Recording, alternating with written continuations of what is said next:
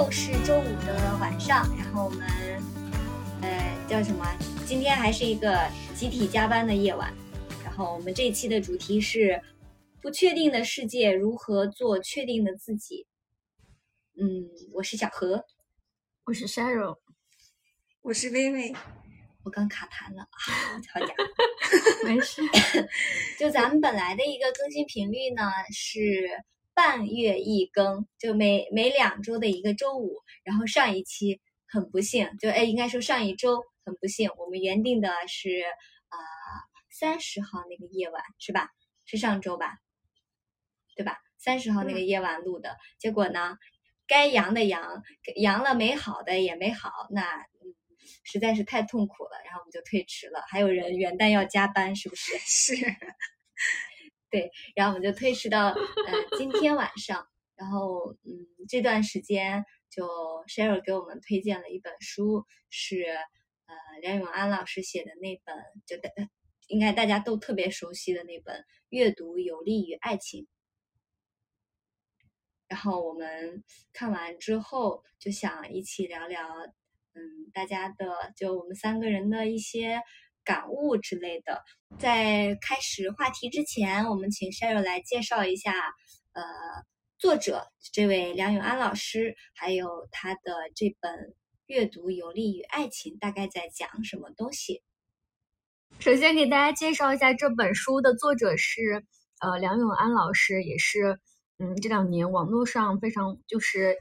他去参加一席的，应该是一席的那个演讲之后，然后就，呃，走红于网络。对，呃，是来自于复旦大学的文学博士和中文系教授。然后这位老师他主要，他主要从事的是中国现当代文学、比较文学和比较文化研究。然后他也关注社会学的一些，呃，发展中的一些呃社会问题。嗯，就是有一些跨领域、跨学科的一些知识，嗯，包括我们呃今天要聊到的这本书也是，嗯，出版应该是出版不到半年左右的一个时间，就还是比较新的一本书，嗯，然后这位老师其实，嗯，就我们能看到这本书，他其实是关注的呃青年人群，那就是我我也想到他呃作为一个嗯。应该是五零后是吗？是的，五零后。嗯，对。他作为一个呃这样的一个长辈，那他对于年轻人的一些对这个世界的一些新奇的好，就是有一些新奇的探索。因为他本身是研究社会学，是吗？这个有关系吗？跟他专业有关。对对对。这长辈他能够去关注到青年人的一些所面临的一些很现实的一些问题，我就觉得还挺难得的吧。嗯嗯，就是能够体体察到，或者是关关照到现在当今的一些呃，就是年轻人他们的一些需求，我觉得这个嗯，对于我们还是挺有指导性的吧。是，嗯，然后呃，简单说一下这本书，然后这本书其实它是嗯，也是就是梁永安老师他就就是做的一些研究，然后他形成了他自己的一个呃。关于很多话题、一些社会社会课题的一些总结吧，嗯，然后我们其实也能看到，是对于呃当代的年轻人，我们在面临的一些，其实有很多话题是一些永恒的命题，那在当今的时代，能够我们再去再理解和再适应。他其实关注了很多的主题，嗯，有呃自我、爱情、工作、修养、孤独、社交、人格、艺术以及女性啊、文化等等等很多方面，嗯，所以就是对于很多命题或者这种话题，嗯，从我个人来说，我还是挺感兴趣，挺嗯愿意去嗯在这一方面去探讨的吧，嗯。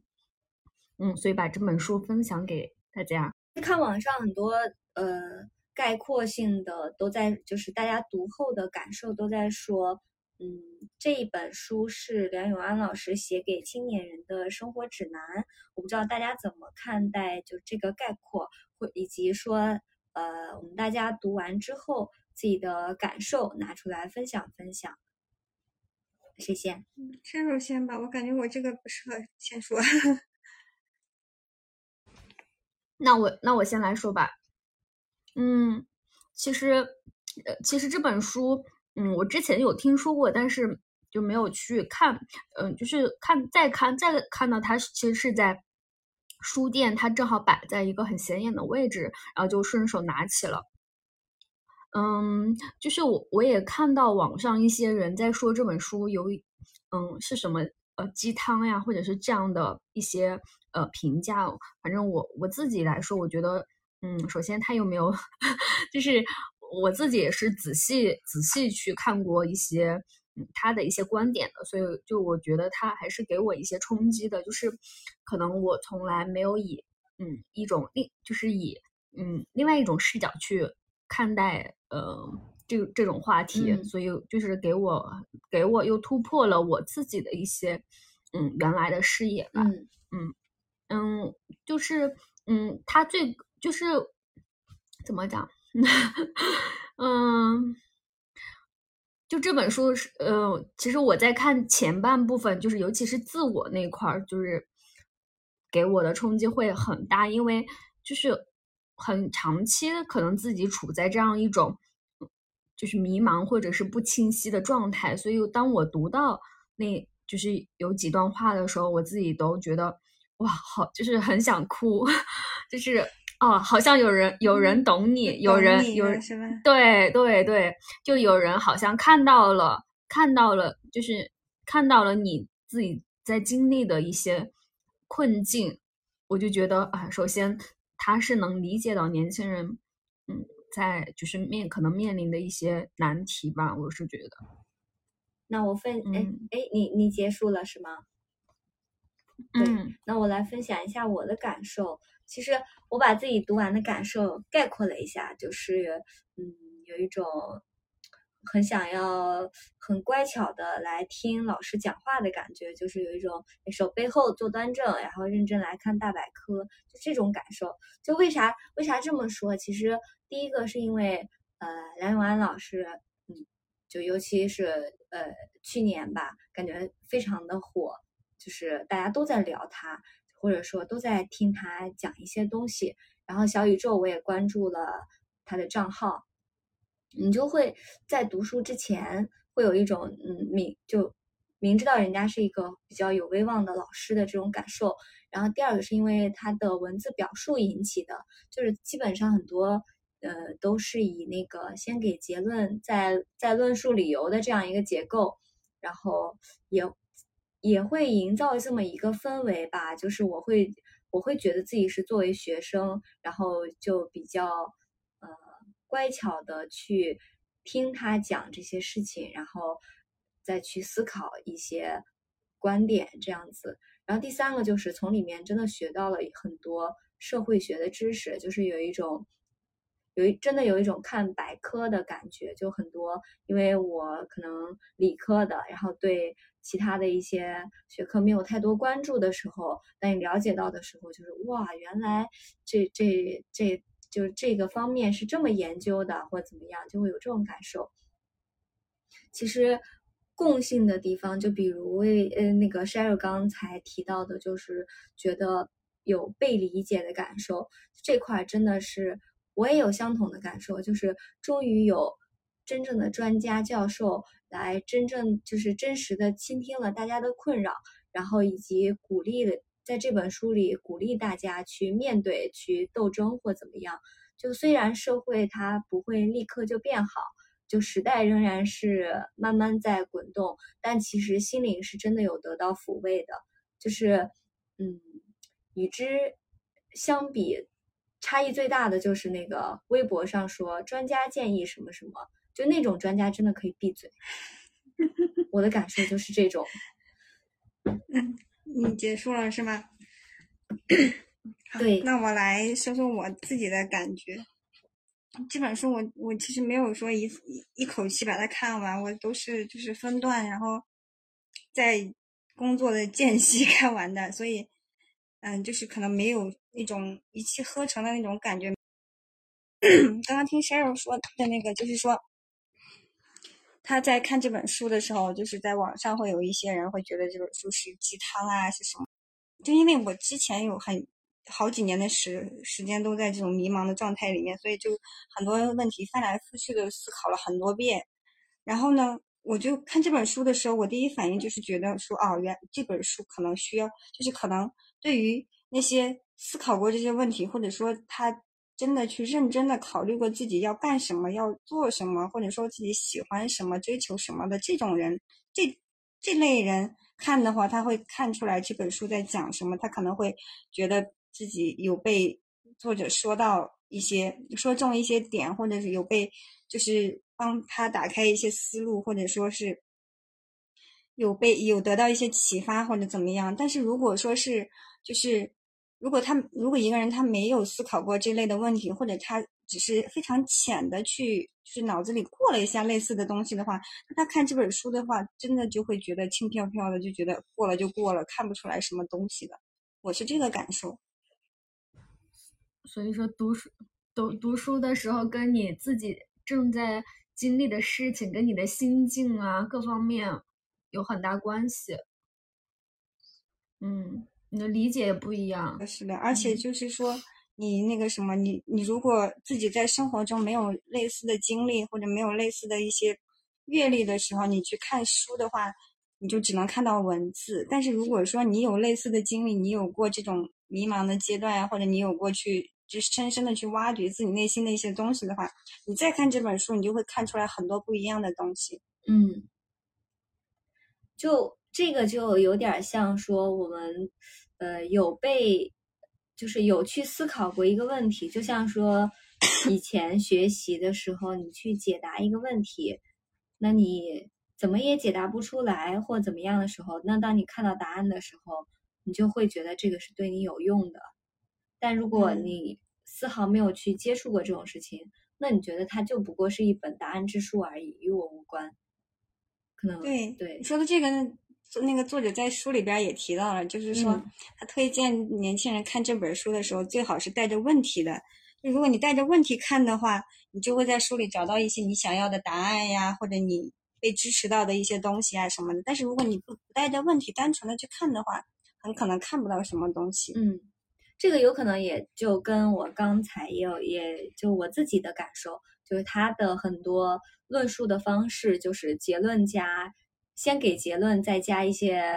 呃理由或者说案例的论述，这样子，就是就是看到结论的时候，其实就是大家在一个一个讨论的过程。那那这种的话，如果不带着问题，确实是很多人会觉得有类似说鸡汤啊怎样。哎，就是所谓的所谓的无用之用嘛，就是对吧？啊，我信这句话，无用之用方为大用，真不错。对，作者是五零后，然后我们父母辈多是六零七零后，然后咱们自己呢又是九零后，就大家怎么去看待说不同的不同时代的人所面临的这个社会议题，以及说是否。过去的时代才是最好的时代。过去的时代是最好的时代。其实我个人一直觉得当下的时代就是最好的时代。嗯，可能有点过度乐观了，但是我一直都是这样的。我就觉得就是，嗯，人生没有白走的路。就是说，你不管你生在什么时代，反正我自己在跟我自己的父母，包括我的上一辈、上上一辈，甚至说。对比的话，我一直觉得就是我是非常幸运的生活在这个时代。如果在稍微前个十年，我可能就不是目前这个样子了。所以我一直就是还挺乐观的，那叫乐观，就是我一直反正我自己一直是觉得说，我现在我生在这个时代，我比我的就是一些比如说嗯比我大十岁、二十岁甚至三十三十四十来岁的这种人纵向对比的话，我觉得我是幸运的那一个，嗯。你们，我的话，我觉得每一个时代的人，他们都是在迷茫中去挣扎，然后想要获取自由。就包括我们当下也是，就我们的挣扎也是想要获取，无论是思想上或生活上的一些自由。然后，其实联系到父母辈的话，我就会想起我爸爸，他是朱镕基时期，就是国企改革下岗的，就前一刻还是金饭碗。但是下一刻就一无所有了，甚至也没有赔偿，因为政府没有钱给那么多国企下岗的人赔偿，就是大家只能作为这个时代的牺牲品。然后，嗯，当时就曾经听爸妈讲这些往事的时候，因为他们已经在那个，因为他们已经从那个过程，就是已经撑过了那个、那个、那个绝望的时刻，对。然后我听他们讲这个往事的时候，会觉得天哪，爸妈面对的事情都是好大的事情，就是都是人，就是成年人的大事儿，然后他们都好厉害呀。其实现在来看，我觉得每个人都是在硬撑。就是有一些时代的叫什么困难，就这样波及下来了，就是就都是在硬撑，该哭哭，该发泄发泄，最终都能扛过去，就这种感受。就比如我们当下面临的这种九九六，其实，嗯，对比着来看，跟我爸爸当时面对的那个国企下岗，其实都是都是突然砸下来的一个问题。你说？怎么办呢？都得扛住，是吧？我有时候就觉得，其实很难回答这个问题，因为，嗯，是否过去的时代是最好的时代？有有人觉得说前几年，就尤其二十年前，那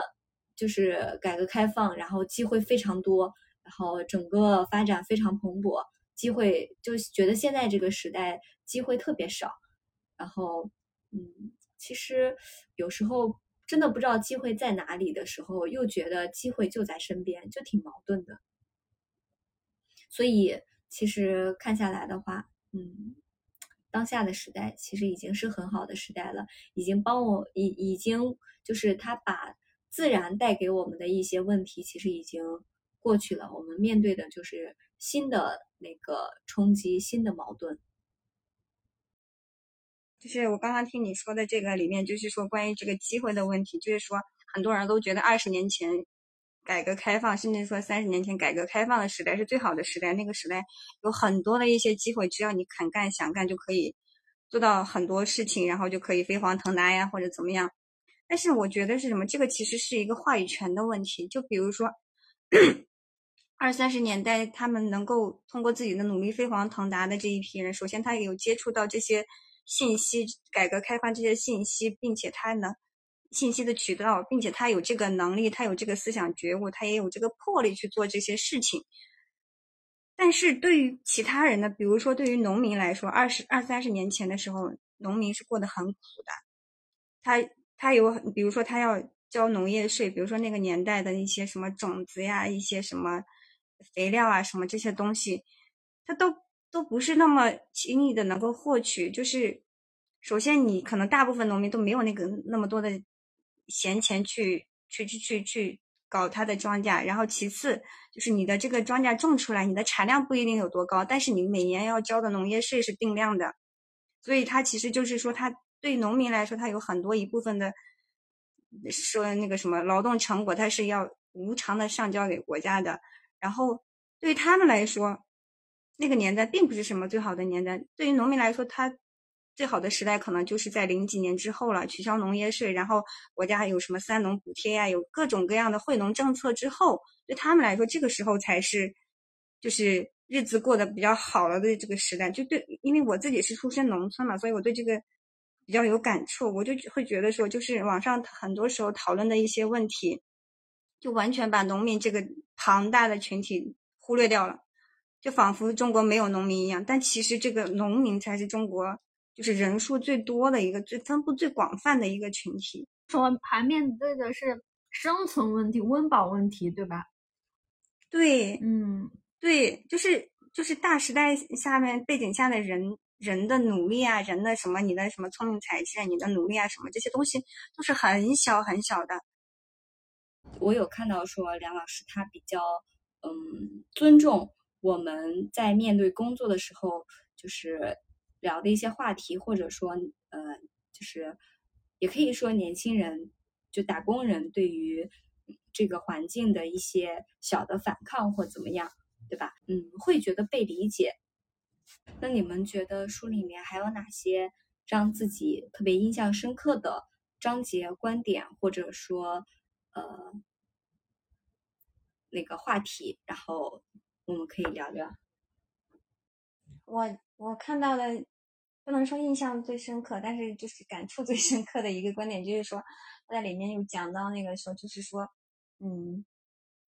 关于好人的这个，关于大家想追求做一个好人的这个观点，就说他是这样，原文是这样的，就说一个人如果想要当一个单纯的好人，小心翼翼的维持自己不犯错，并不容易，因为人一旦行动，就可能陷入各种复杂的情境中。很多时候从自己的认知出发，以为是对的，但实际上却犯了很多错；亦或是在一些情境里，有些人明知在犯错，但但遏制不住内心的欲望，觉得小恶可为，因此就认定这个人是坏人嘛，就要惶恐不安，甚至自暴自弃的认为自己就是一个无可救药的人吗？不是这样的。年轻的时候要敢于行动，不要害怕行差踏错，永远不要用完人圣贤的标准去判断和要求他人。然后我当时看到这一点的时候，我就想到我前一段时间，不是前一段时间，就是我在今年之前的工作中，哈，就非常执着的追求要做一个好人，就是我一定要做一个让领导满意、同事满意，然后就是反正下属满意、其他人满意，就是说我一直在维持一个，嗯，就是让大家都舒服的一个。不能叫人设吧，我觉得应该也不算人设，就是我其实就是为了让让其他人都感觉到舒服，然后我我其实一直是在压抑自己、牺牲自己的。但是我之前的时候一直觉得这个是应该的，就会觉得就会害怕自己给别人带来一些什么麻烦呀，就会害怕就是因为自己给别人就是怎么说带来一些正常的。工作范围之外的一些枝节呀什么的，就哪怕是别人犯了错，我也会尽量的去去去去，就是我自己来，就是兜底啊，或者说我自己来把这个事情的影响降到最小啊，或者说如果是影响到了我的利益，我也会劝自己大度啊，劝自己 要理解别人啊，怎么怎么地。然后真的是一直都是在这个角色里面，然后今年的时候突然就发现，就是说。你在职场里边为什么一定要追求当一个好人？这个跟你的工作到底有没有有什么直接的相关的关系？我之前上过一个课，然后那个老师他的观点就是说，你在职场中不要追求当一个好人，你要追求做一个受人敬重的人。就是 你在职场中，你的被人所就是对别人来说，他们对你的认知。呃，对你的这个认识的这个点，应该是你的专业能力，你的这种就是处理事情的一种能力，包括你的气场，你的各方面这些东西，而不是说你是一个好相处的人，你是一个说话好说话的人，你是一个温柔的人，或者说你是一个脾气好的人，不要追求这种东西，这种这种其实是把你自己陷进了一个，就是嗯放到了一个陷阱里边，你在你在给自己挖了一个大坑，而且是一个你永远没办法去，就是。达成的一个目标，就像那个什么梁老师在这个书里说的，就是说你永远不要用完人圣贤的标准去判断和要求他人，我们也不要用完人和圣贤的标准去要求自己，要求自己要什么情绪稳定啊，要不要给别人添麻烦呀？别人有帮助要，别人有有那个什么需要我们要帮助啊，什么类似这种东西，不要对自己要求太苛刻，不要去。觉得自己一定要什么东西都要做到最好，做到让别人都舒服。你没有这个，怎么说？你没必要一定要做成这个样子，对吧？你看看我们周围的同事啊，什么，他其实也他都不是这样的人。不然我们为什么会委屈？为什么会觉得难受啊什么的之类的？会觉得职场难难难混啊什么的？就是因为我们放弃了做自己，反而去追求一些。一直在牺牲自己，在委屈自己，在让自己吃亏啊，或者说是就是咽下很多委屈的这种这种行为，嗯，就这些。嗯，Sheryl 呢？嗯，你你你印象最深刻的？嗯，他接着接我接着他这个吧，我接着我接着他前面说的这个，就是说不要做一个呃完美的一个一个。人设嘛，然后接着我这个话题就是如何接纳不完美但独一无二的自己。就是他提到一，就是嗯，因为我很喜欢那个，嗯，王家卫的那个叫这这电影叫什么来着？哎呀，就是嗯，《花样年华》哦，对对对，突然突然断片了。嗯，就是我接着刚才说的那个话题，就是呃，如何去接纳不完美但独一无二的自己，就是说，嗯嗯，就我从来没有想过。那部电影它有这样的影射，就是说，呃，《花样年华》里面大量的旗袍，它有其实就华，就是说华美的旗袍代表的是束缚和压抑。其实那个片子整整个都是那种压抑的氛围，但是我从来没有想没有想过，就是说那个旗袍有一个意象的这个作用。我这个可能给了我一种新的视角吧，就是说越完美的东西，它背后。就比如说一个完美的人，他肯定背后是受到了一些，嗯，不管是压抑还是说他自己的一些对自己的一些规训的，还是有这样的东西在的。对。然后有一段印象比较深刻的话是说，新一代人往前走的时候，横冲直撞必然不完美，必然充满缺失，必然凌厉又粗糙。如果这个时代追求固有的完美，很大程度上是对。一种对自我的强力修剪，嗯，就这段话，就是说，你越当你越追求完美的时候，那你可能就会失去一些自己的个性，或者你自己的鲜活的一些生命力，就就可能你一直在追求一个模板，一个完美的人设，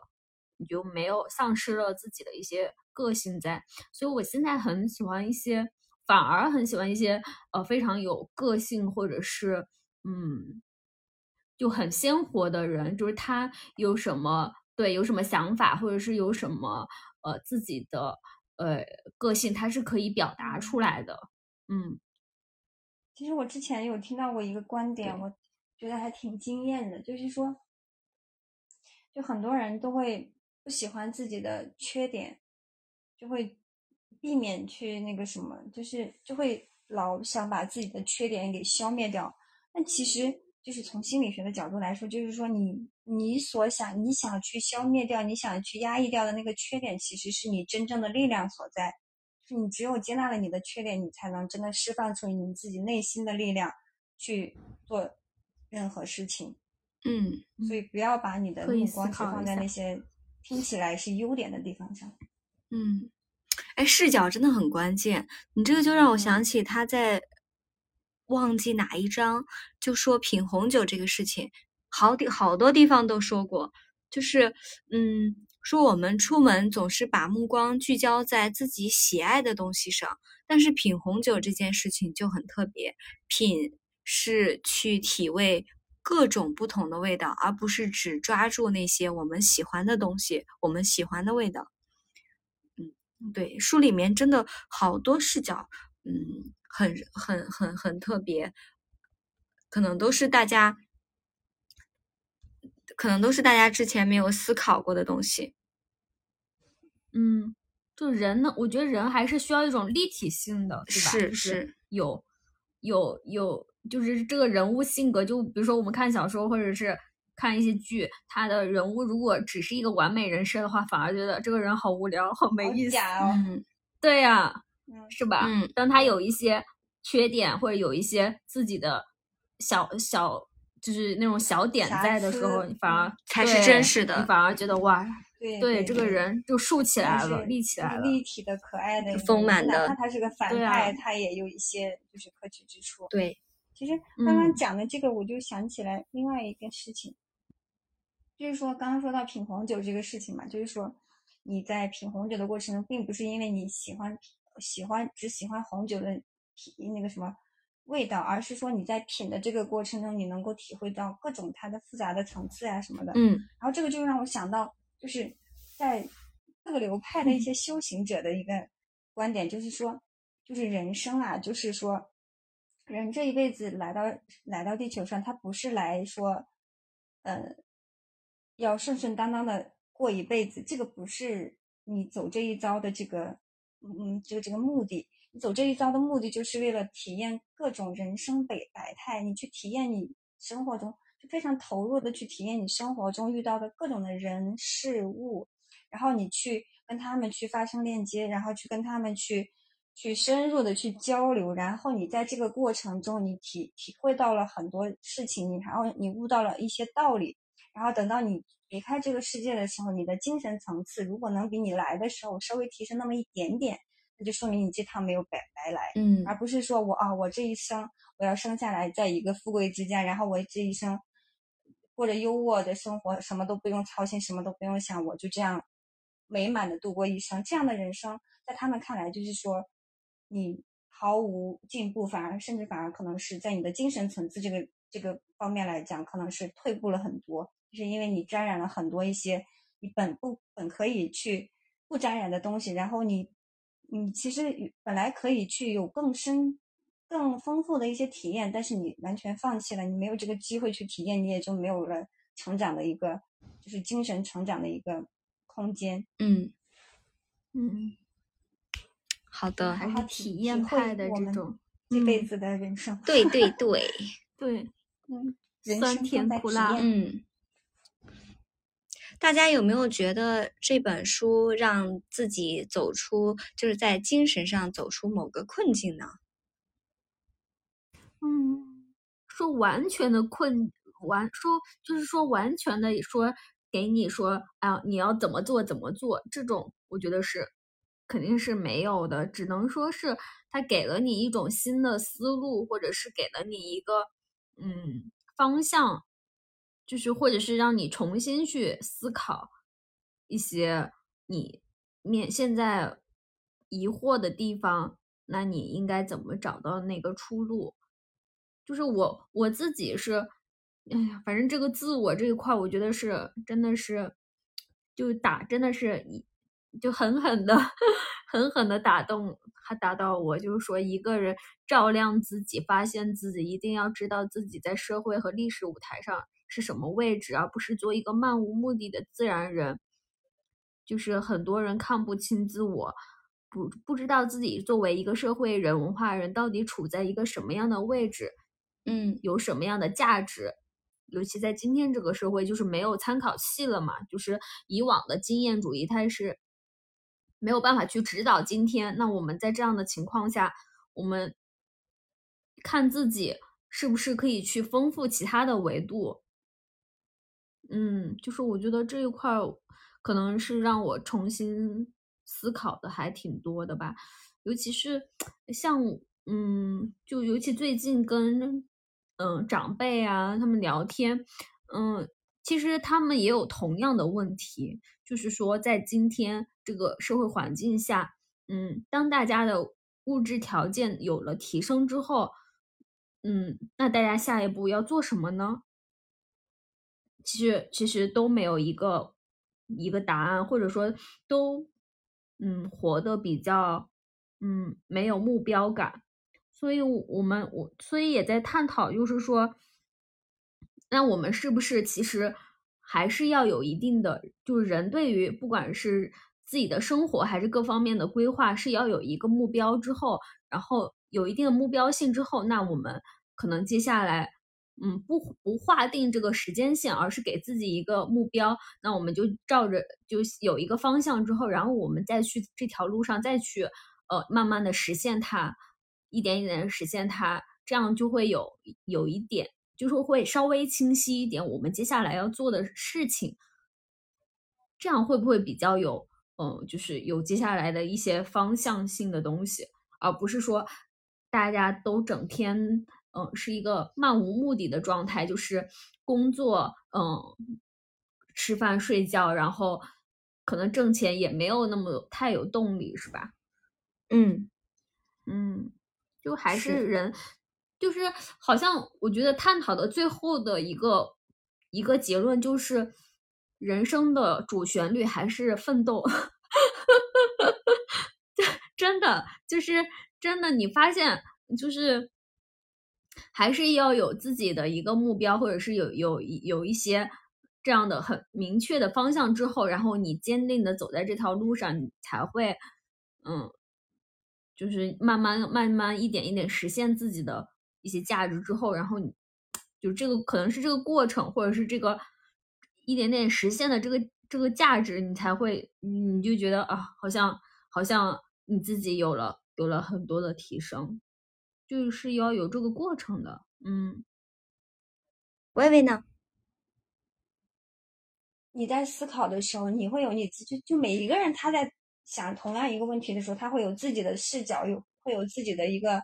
嗯思思思思考的一个主要的方向。但是你看到别人是，尤其是像梁教授这么一个大学者，他的一个从他的角度在在在阐述这个问题的时候，你就会觉得哇，我竟然就是在这些问题上能跟这样的人物 做有一个思想上的一个。共通也好，有一个思想上的碰撞也好，就会觉得说哇，这个世界上这些东西真的是很有价值、很有意义的，就不会像之前一样，就会觉得说，我我之前一直觉得我就是思想上的巨人，行动上的矮子，就会一直会这样评判自己。但是后来我就会觉得说，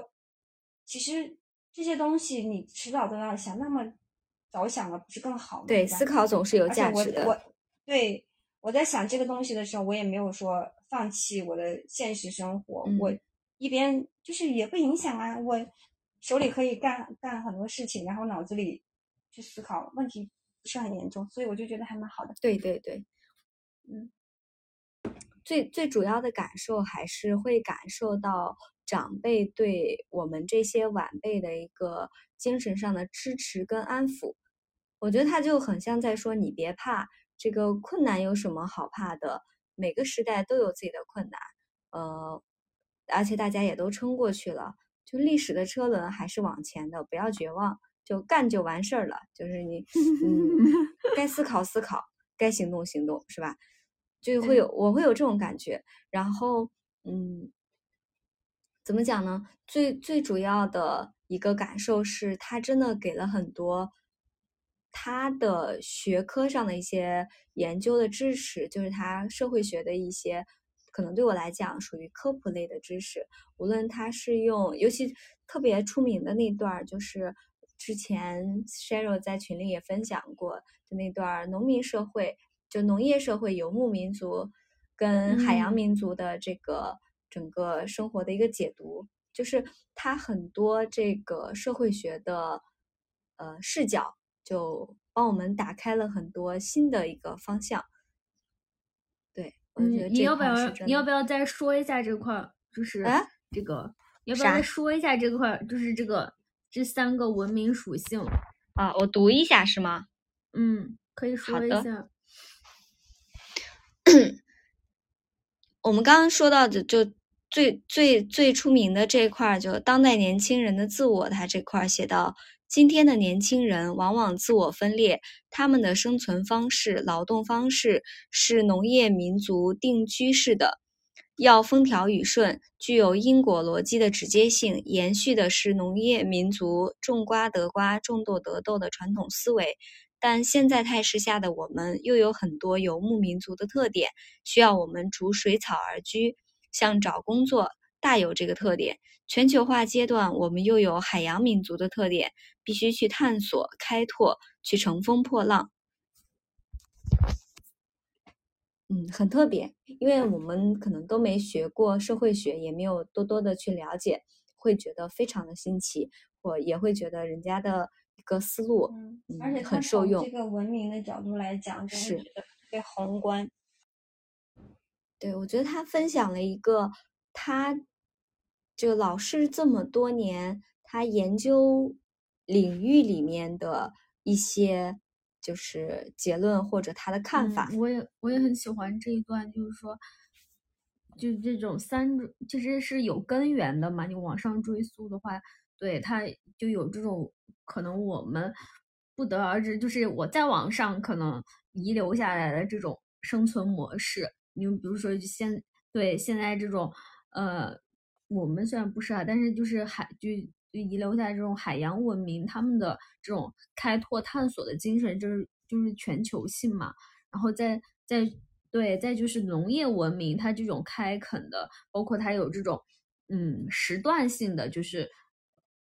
收获呀、播种呀这种周期性的，你可以周期性的做事情，这就比较像我们今天的，就比如说我们工作，然后种瓜得瓜，种豆得豆，大概是这种思想啊，然后再到就再到游牧民族的这种追求自由的心理，然后又跟我们现在就是探寻生活的这种自由感，就是比如说你又又很想去旅游呀，或者是去远方的这种心态，是吧？我觉得还是有很多的可以可以思考的地方的。其实书中第一个主题就是自我，而且着重写了年轻人的自我。然后我们把它放在了最后来聊，就是聊完上述一众话题之后，包括上上面我们大家也聊到了关于自我的这个这个这个环节。那就大家说说。在就我们如何在这个不确定的世界去找到确定的自己？你们有没有什么想法？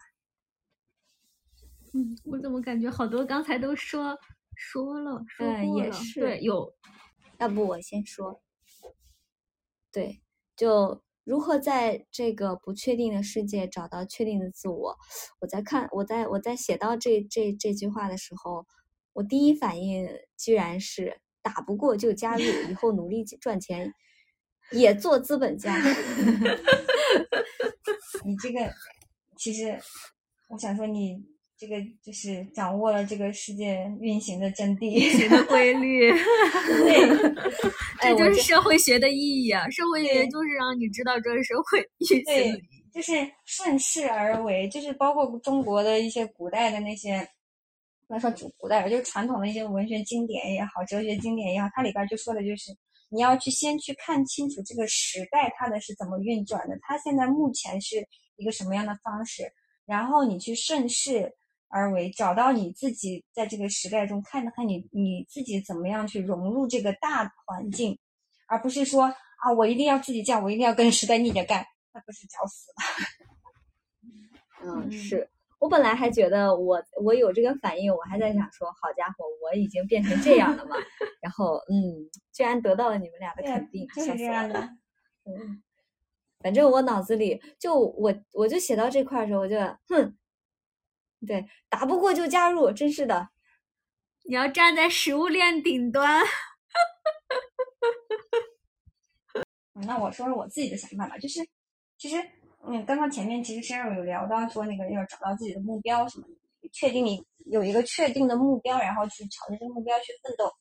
其实我当时就有一个想法哈，就是说，首先其实难的不是说有了目标我们怎么去奋斗，而是说我们怎么样去找到这个目标，对吧？就是说别人给你的目标并不一定是你想要的，而且很大概率它就不是你想要的。所以，我们其实真正难的是，我们怎么样去找到我们自己想要去追寻的那个目标。嗯嗯，哎，我跟你说，新新新冠有插一句啊，新冠有点烧坏脑子了。就你你你跟我你你你在说难的是我们要如何找到这个目标？我在想，嗯，男的是要找到目标，那那女的做什么？我我想了半天。啊，那女的呢？我说，那那女的该干嘛呢？女性该干嘛？笑死我了！这个啊，反应也是新冠烧坏脑子了，受不了了。你继续，你你就说男的是找到目标，对，接下来说说女的怎么办？好的。对在很长的一段时间，我不知道我喜欢什么，但是你讨厌什么，你肯定是知道的，对吧？是，就是你可以做排除法，你可以一点一点的去排除。当然，这个不是说啊，我看到他一眼我就觉得他讨厌，那我就把他排除掉，不是这样的。就是说，你这个东西你在没有没有走进他、靠近他，甚至去跟他深入的交流的时候，你的讨厌和喜欢那个都是非常没有意义的。就你只有在跟他发生了非常。紧密的联系，就比如说你一件事情或者一项工作，你在没有认真的去思考、没有认真的去想尽办法去做的时候，你的那些讨厌呀、喜欢呀什么，这些都是非常都是很浅的，都是不能代表你的真实意愿的。所以就是你去，我我自己的感觉就是，就是哪怕你现在不知道你的目标是什么，但是你去投入的做好你手上的每一件事情，然后就是非常认真的去对待你身边的所有的人、所有的事，去认真的去生活，然后去跟这个世界去互动，然后去你的心态上，你可以有你远大的理想，有你的追求，但是这个不影响你做好你手头的每一件事情。就是你你在做这些你现在可能会觉得很繁琐，或者或或者会怎么样的事情的时候，你可能会觉得很。无聊呀，或者怎么样的时候，但是其实你做完这个事情之后，你再看的时候，你再去评估你在这这个过程中的这这个感受的时候，你会发现可能并不是这样的，就是有时候就是说你不有时候嗯有时候不用太多思考意义是什么，就做就完事儿了。对，我们的行动不能停，学习不能停，是吧？那今天我们的话题到这里就结束啦。周五的夜晚，大家晚安，我是小何，晚安，我是薇薇，晚安，我是悠悠，拜拜，下期见。拜拜，全都卡盘了，我感觉。